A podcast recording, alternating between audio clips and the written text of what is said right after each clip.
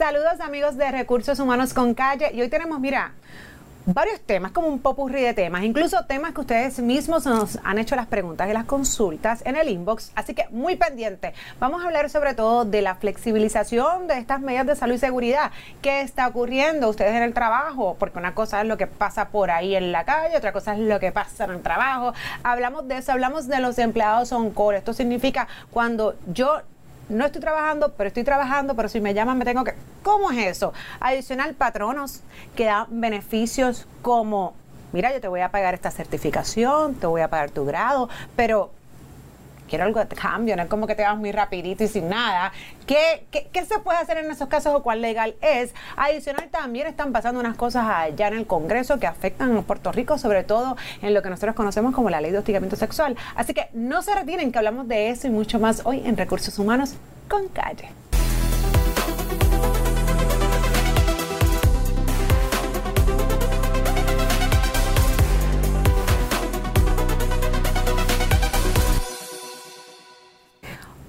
Amigos de Recursos Humanos con Calle, como le dije, mira, hoy tenemos un popurrí de temas sumamente interesantes y nos acompaña para hablar de estos temas el licenciado Cristian Arbelo. Bienvenido Cristian. Saludos, gracias por la invitación. una, vez más. Gracias, gracias. Porque ya nos, estás, ya nos has acompañado en el pasado, así que gracias. Se pasa bien, se pasa bien. Qué bien, qué bien. Pues mira Cristian, tú sabes que, pues, recientemente se ha ido flexibilizando todas estas medidas de, salud y seguridad por la cuestión de la pandemia, no del COVID, pero eso no significa que porque ya no haya que usar mascarilla en lugares cerrados, según la orden ejecutiva, eh, pues significa que los empleados pueden hacerlo si el patrón no, no, dice lo contrario, ¿no? ¿Qué está pasando? Yo no sé si incluso tú has tomado un poquito de pulso en tus clientes, si esto ha si, si siguen las medidas, si igual se han flexibilizado, si unas sí, si unas no, que si hay empleados a lo mejor un poquito, ¿verdad? Renuantes porque sabemos que hay personas que no les gustó nunca la mascarilla, así que ahora que el gobierno diga no mascarilla, pero todavía me obliguen en el patrono, ¿qué está pasando por ahí, Carlos? Eh, Cristian, perdóname. No te preocupes, concede el nombre, así que lo... mira, eh, hay dos documentos principales. Uno se emitió el 7 de marzo del 2022 y el otro fue el 8 de marzo del 2022. Uno es la orden ejecutiva número 19 y la otra es la orden administrativa de salud 533. Eh, eh, ambos documentos básicamente establecen cómo el patrono tiene que manejar o qué es lo que tiene que ocurrir en los lugares de trabajo. Como regla general, la orden en ejecutiva 19 del 2022-19 lo que dice es que mira, el patrono va a tener discreción en las medidas que se vaya que se vayan a establecer. Hay ciertas excepciones, como por ejemplo los centros CMS, exacto, que tienen que seguir que tienen que seguir, exacto, pero lo que tiene que ver con qué sé yo, eh, comercio al letal, gasolinera, cines, etcétera. Cada patrono o cada negocio va a implantar sus medidas. De hecho, en la orden administrativa de salud que se publicó el día después, dice lo mismo, dice básicamente que mira, los patronos van a, van a establecer cuáles son las medidas que van a llevar a cabo. Lo que ha pasado en la práctica es lo siguiente, muchos empleados, aunque han quitado el requisito de las mascarillas, muchos empleados se han, han mantenido las mascarillas, como que han mantenido el uso de las mascarillas. Otro, otro, otra gente ha dicho, mira, los patrones han dicho, mira, yo me voy a mantener business as usual. Yo no voy a, yo voy a pedir requisito de vacunación, yo voy a pedir requisito de prueba, yo voy a pedir eh, mascarilla. O sea, hay todavía una, yo por lo menos es lo que yo he visto, aunque si el patrón ahora tiene mucho más eh, flexibilidad al momento de decir, mira, yo no voy a requerir nada, lo puedo hacer. Yo no voy a requerir absolutamente nada, ni vacuna, ni mascarilla, ni distanciamiento, etcétera. Pero en lo que yo he visto en la práctica, cuando tú entras a negocios, etcétera, es que te piden que te pongan la mascarilla y eso va a cambiar caso a caso. Lo han mantenido porque evidentemente esto no se ha acabado. Ha mejorado, pero no ha acabado. Así que definitivamente el patrono que quiera continuar con sus medidas, pues se, entiende. Como de igual forma el empleado, que el patrono le dé la flexibilidad de escoger si quiere o no quiere usar la mascarilla. Y hablamos de la mascarilla en particular porque sabemos que... Eso es lo que más causa problemas en, la, práctica. Eh, pero te voy a plantear esto, ¿no? Tenemos entonces, vamos a suponer que el, el patrono dice, mira, ya aquí no se va a utilizar mascarilla. Incluso yo sí he ido a, lugar, a lugares a comer, por ejemplo, que ya no me están solicitando la evidencia de vacuna. eso, eso ha disminuido un poco. Pero vamos a suponer que el patrono dice, pues yo acá no quiero que nadie utilice mascarilla.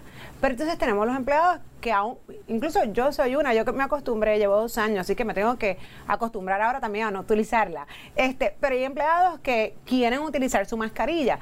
Pudiese el patrono decirle a este empleado, no, es que en el negocio ya no vas a usar mascarilla. Eso puede suceder. Lo que pasa es que es una exhortación ya a, manera individual de que cada uno se cuide si, si quiere, en el sentido de que, de que la política pública del gobierno de Puerto Rico es que, mira, si tú quieres usar mascarilla, tú como individuo lo puedes utilizar. Ahora, lo que no puede pasar o lo que no puede hacer el empleado es que, por ejemplo, si el patrono dice, aquí todo, el mundo, usar y, él no quiere no quiere utilizar. Ya iba, ya ahí el, se cambia un poco porque ya es el empleado desobedeciendo una directriz, una directriz del patrono que el patrono lo hace para salvaguardar la salud de todos los empleados. Claro, este, o sea que en otras palabras, pues vamos a suponer que el patrono pues flexibiliza y no y no pone como de forma mandatoria el uso de mascarillas. Eh, pero también el patrono debe ser flexible para aquellos empleados. Y lo digo porque incluso yo recuerdo al comienzo de la pandemia, sobre todo en Estados Unidos, que fueron mucho más flexibles que nosotros en muchos estados, donde incluso había personas que no querían que se utilizaran las mascarillas por el temor o lo que hacían, no, en cierto modo, incluso a nivel un poco psicológico, era empezar a, regresar ¿no? a, a lo que teníamos, a la normalidad. Así que independientemente de todo lo que el patrono pueda tener en su mente respecto a esto, si el empleado quiere utilizar la mascarilla. por lo menos mi recomendación es que, lo dejara. Mira, hay ahora mismo en el, en el mundo de los recursos humanos y en el mundo laboral hay muchos retos. Está, por ejemplo, la discusión de si los empleados deben volver a la oficina o no. Eso está pasando ya en diversos sitios que ya las, las oficinas y los negocios le están diciendo a los empleados, no, tienes que volver ya. Ya saca, la pandemia se acabó, te, tienes que volver al espacio de la oficina. Hay gente que, por ejemplo, todavía tenemos el fenómeno de la gran renuncia de los empleados que se están moviendo. Así que si el empleado quiere salvaguardar su salud y le da una paz emocional y, estabilidad eh, psicológica, el que mira, este quiero ponerme la mascarilla, pues yo pienso que esa no debe ser una, una como es una batalla para... claro, como dicen por ahí, uno escoge sus batallas y, con todas las situaciones que realmente son de importancia, porque patrón no se va a poner a discutir con una persona que todavía, incluso lo digo yo desde el punto de vista personal, o sea, incluso en la oficina la gente tiene la, libertad de hacer lo que quiera, pero esta que está aquí todavía usa mascarilla. Claro, claro. en ciertos lugares no, y cuando me acuerdo, llegará el momento en que no, pero la realidad es que esto es un, esto es un proceso donde es paso a paso y aunque hemos avanzado mucho, la realidad es que todavía no. Todavía, mire, tú tienes, por ejemplo, por ejemplo, tú tienes oficina, que a lo mejor la oficina interna o, eh, no requiere el uso de mascarilla, pero cuando entras al lobby del edificio, pues te requieren el uso de mascarilla. Entonces tú vas a estar como que no traigan la mascarilla. Mira, la, como nuevamente, si el empleado quiere utilizar la mascarilla, déjalo.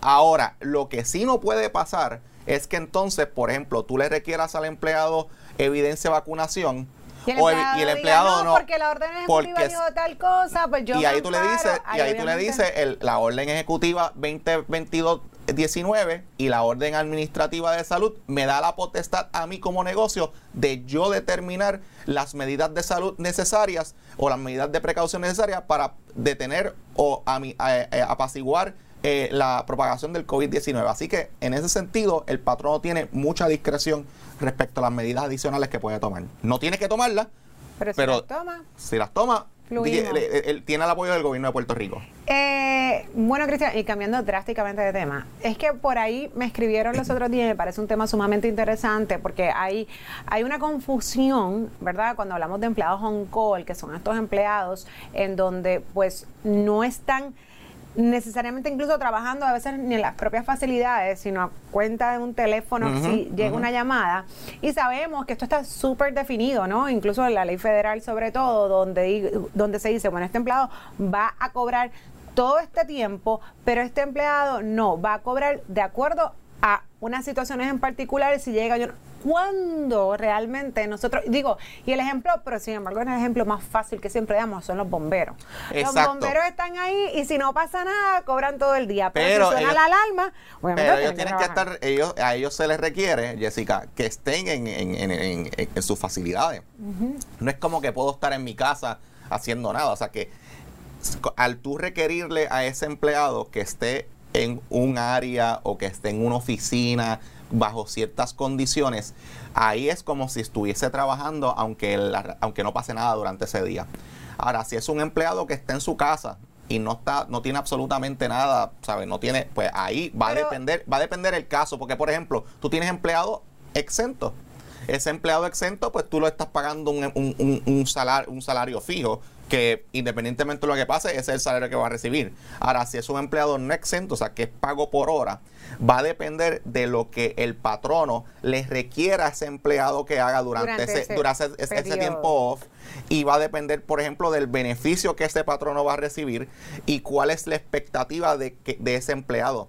Si el empleado tú le pones unas reglas bien, bien específicas de que tiene que estar aquí de tal hora a tal hora o debes estar en tal sitio restringido, en la oficina, etcétera, pues como pasa con los bomberos, pues ahí esa persona tiene una expectativa de recibir una, una remuneración. Ahora, si es una cuestión de que estás en tu casa y de momento te llaman para resolver algo, pues ahí tú tienes que entonces, si desde el momento en que tú estás cogiendo el teléfono y resolviendo on call, pues ahí entonces empieza a, a recibir remuneración. Te voy a complicar un poco el caso, porque entonces tenemos estas personas donde pueden estar en su casa, sin embargo, en efecto, tienen que estar en su casa. No te permite este trabajo estar fuera del ratio, porque que puedes hacer lo que te da la gana, pero lo tienes que hacer dentro de este estos perímetros, porque si entra la llamada, en efecto, tienes que estar disponible para movilizarte. Entonces, si estás en Mayagüez y es en San Juan, no vas a llegar a tiempo. Puedes hacer lo que te dé la gana, pero si suena el teléfono, tienes que venir a atenderlo va a depender caso a caso, porque si tú le si tú le pones una limitación de que mira, tienes que estar en tu casa y no te puedes mover a ciertos lugares, ya e, ya esa casa se convierte Claro, no puede hacer como es un como un espacio de trabajo. Y ahora que estamos work from home, muchos muchos empleados trabajando remoto, que si el, eh, eh, eh, el trabajar a distancia, etcétera, ya ese lugar se considera un espacio de trabajo. O sea que si tú, tú le estás limitando a ese, a ese, a ese, a ese empleado su restricción, le, le, está, le está restringiendo su movimiento, el empleado pudiese argumentar es que, mira, yo tengo que estar en mi casa porque mi patrón no me lo está pidiendo. Claro, y quiero hacer un disclosure, Cristian, porque a veces nosotros tratamos obviamente de poner ejemplos que ayuden a, lo, a las personas que nos escuchan o que nos están viendo, eh, a, a, los ayuden o los apoyen en sus situaciones no de día a día. No obstante, cada caso es individual. Cada caso es individual. Que estos son ejemplos bien generales, pero ya cada empleado o patrono tiene sus casos y hay que evaluarlos de forma en general para, por ejemplo, hacer un ejercicio como este, decir, bueno, si esto es un empleado donde le tengo que pagar, y cuando estamos hablando sobre todo de no exentos, que son empleados por hora, le tengo que pagar independientemente que el teléfono no suene, o esto es un empleado donde luego de la evaluación y hacer el ejercicio pertinente, no hay que pagarle a menos que ese teléfono suene y ese empleado como que se active, ¿no? Abre el switch y entonces comienza a cobrar desde que comienza a atender esa llamada. Y, nosotros estamos aquí dando, tratando de aclarar dudas y, y, establecer una conversación, pero la recomendación que yo le doy a cualquier persona que tenga una duda sobre el particular es mejor pedir perdón que pedir permiso. Hable con su representante legal, hable con su especialista de recursos humanos y... Claro, la, idea es que precisamente tengan la información por si entonces hay una duda, pues vaya donde el profesional de recursos humanos que trabaja en esa empresa o su gerente o esa persona que pudiese entonces atender esa duda. Y entonces, hablando de otras dudas, me escribieron por ahí. Sabemos incluso, sobre todo en estos tiempos donde los patronos son sumamente creativos para tratar de retener e incentivar a sus empleados y muchos de ellos tienen programas de educación. Y cuando hablo de programas de educación, esto puede ser desde que te paga una certificación hasta que incluso te paga un grado completo. Claro. O, o, o más allá, hay patronos que tienen programas de educación para sus hijos, o sea, para los hijos de los empleados. Le pago entonces el grado a tu hijo. Pero todo pasa mucho en el servicio público, por dar un ejemplo, que si tú que por ejemplo, cuando, tú estás en una institución, en, la universidad, por dar un ejemplo, el, los hijos de los empleados pues tienen unas exenciones. Eh, a veces, pues, por ejemplo, ah, mira, pues tengo que traer un empleado de afuera de Puerto Rico y cuando viene, ah, pues mira, yo te pago la matrícula de, de, de, tu hijo para que venga aquí y estudie en un colegio privado. O sea, ese tipo de, cosas sucede y, y, y ahora que estamos en un mercado en donde el empleado tiene tantas opciones para buscar, pues los patronos están siendo bien creativos en ver de otras maneras, seguros de vida. Y todo, esto es para retener, pero todo esto cabe, también destacar que nada tiene que ver con el salario del empleado. A nivel de, cumplimiento en cuanto a horas y salarios, trabajo, ¿verdad? Y salario de vengado y pagado, esto no tiene nada que ver. Estos son eh, actividades o programas extracurriculares, ¿no? Que los patronos crean para lo que, lo que hablamos. Así que en estos casos donde los patronos comúnmente tienen programas de educación, a su vez también manejan documentos donde, bueno, yo te voy a pagar esto, pero esto depende de algo, porque obviamente no te, imagínate tú, vamos a suponer que yo tengo un patrono que tiene miles de empleados y tiene este programa para todos sus empleados o para ciertas clasificaciones o lo que fuera, y yo pago y pago y pago y pago, y entonces no hay ningún ROI, ¿verdad? No hay ningún return of investment. Entonces, y entonces ese patrono incurre en lo que se llamaría una segunda penalidad, porque entonces si el empleado renuncia, y viene otro empleado y llega a sustituirlo, entonces yo tengo que también prepararlo. claro, ese, eh, eh, ese, es el detalle, ¿no? ¿Verdad? Los factores de elegibilidad, si esto es para todo el mundo, es para todo el mundo. Entonces, ¿verdad? Eh, yo, yo, yo pienso que esto, a veces nosotros tenemos que ser objetivos, ¿no? Y mirarnos y ponernos en los zapatos de ambas partes. Entonces, pues comúnmente esto viene con un documento y hay diferentes formas de hacerlo. Hay patronos que lo hacen donde, bueno, pues yo te lo pago, pero tú tienes que permanecer en el trabajo dos años. O yo te lo pago, pero si tú te vas, me tienes que pagar entonces lo que yo invertí en tu certificación o en tu programa o lo que fuera. Eh, comúnmente estos son los wording o verdad o lo que va atado a estos programas que yo he visto. Algo adicional. Entonces está la, la, eh, eso es una pregunta. La segunda pregunta, que es la que me hace la persona ¿no? que escribió al inbox, eh, ¿esto es legal? Él me puede pedir que yo le pague. Lo que él invirtió, pues yo no se lo pedí. Bueno, yo no se lo pedí, pero realmente todo el mundo firma esos documentos si están de acuerdo, si no, entonces no toman los programas. Porque, oye, cabe establecer que está cuando el patrono te exige que te adiestres, porque, es, porque lo necesitas para tu puesto. No estamos hablando de eso y no quiero que lo confundamos. Estamos hablando de programas que son discrecionales y que el empleado tampoco tiene la obligación de tomar, es porque quiere tomarlos. Mira, Jessica, como regla general, y, y, eso es bien importante, vamos a ir sobre ese punto brevemente, pero como regla general, los empleados tienen lo que se llama la libertad de contratación y la libertad de que yo pueda eh, cambiar de mi trabajo de una manera libre. Eh, ahora, ese asunto no es absoluto. Es como las cláusulas de no competencia. Tú sabes que a veces los contratos dicen, mira, eh, una vez tú termines nuestro empleo con nosotros, tú no puedes competir, tú no puedes eh, trabajar para la competencia dentro de un año o dentro de seis meses. Esa cláusula, la validez de esa cláusula de no competencia va a depender de la, de la razonabilidad y de, de lo que se espera de ese, de ese empleado una vez sale y del patrono de mira, este yo no, yo no te estoy yo te estoy preparando aquí para que entonces tú te vayas a la competencia y me montes el kiosco en contra. O sea que eso, eso hay que tenerlo sobre la, mesa. Al igual que las cláusulas de no competencia, están las, tú puedes establecer dentro de un contrato unas cláusulas de estudio o de preparación académica en donde dice, mira, yo te voy, como parte del paquete de beneficios, yo te voy a proveer tanto estudio valorado en tanto dinero pero tiene que haber un compromiso de que tú te quedes cierta cantidad de tiempo. Si no te quedas durante cierta cantidad de tiempo, entonces tienes que devolverme a mí lo que yo invertí en ti.